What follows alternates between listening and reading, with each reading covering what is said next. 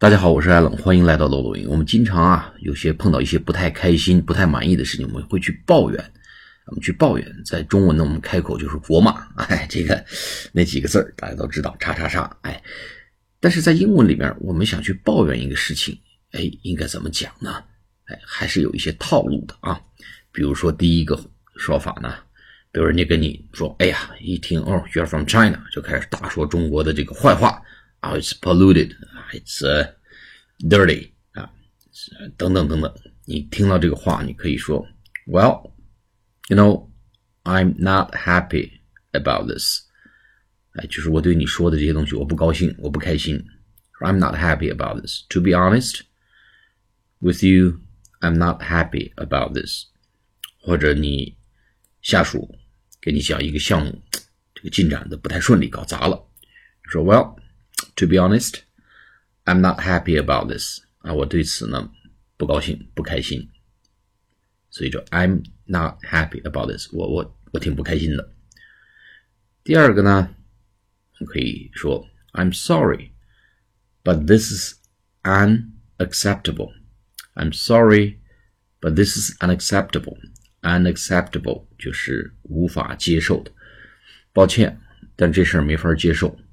I'm sorry, but this is unacceptable, unacceptable, u n a c c e p t a b l e，啊，这事没没法接受，你这种说法没法接受，或者你的 behavior 我没法接受。I'm sorry, but this is unacceptable，非常有用的一个词啊。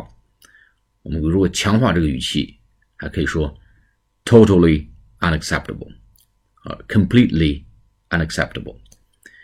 哎，第三个呢，说。 我对这个产品开发出来这个产品不太满意，折腾这么长时间就搞出这么个玩意儿。说 I'm not very satisfied with this product. I'm not very satisfied with this product. 我对这个产品呢不是很满意。I'm not very satisfied with this product. 啊，那么还有一种说法呢，比如说这个网络很慢，哎呀，我受不了，我真受不了这网络太慢了。I can't stand it. 我忍受不了。我们前前两次课讲过，我们无法忍受 cheese 的味道啊，I just cannot stand cheese. Stand cheese，我受不了 cheese 这个味味道。那么我们说，我真受不了，网络一慢，我真受不了。说 I just can't stand it，也是用 stand 忍受。I can't stand it when the internet is slow。当这个上网速度网速很慢的时候，我简直无法忍受啊！我真受不了。I can't stand it. I can't stand it when the internet is slow. 啊，最后一个呢，用的很广泛。但我说句实话，我到现在不知道确切表达的是这个原意为什么用这个词用 suck，s u c k，哎，舔的意思。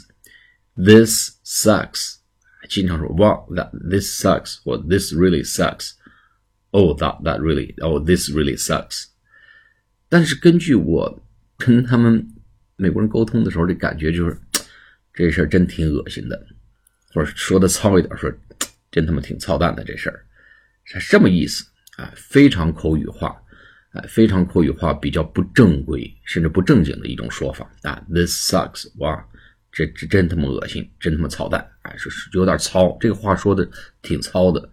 所以中文也就只能用这种糙的方式来表达了，啊，就是这事儿挺操蛋，这事儿挺扯淡，哎，这事儿挺恶心的，就是 this sucks，弄砸了，都可以用 this sucks 来表达。好，我们今天学了 I'm not happy about this，I'm sorry but this is unacceptable，I'm not very satisfied with the product，I can't stand it when the internet is slow，还有一个 this sucks。好，我们下次节目再见，祝朋友们周末愉快，谢谢大家。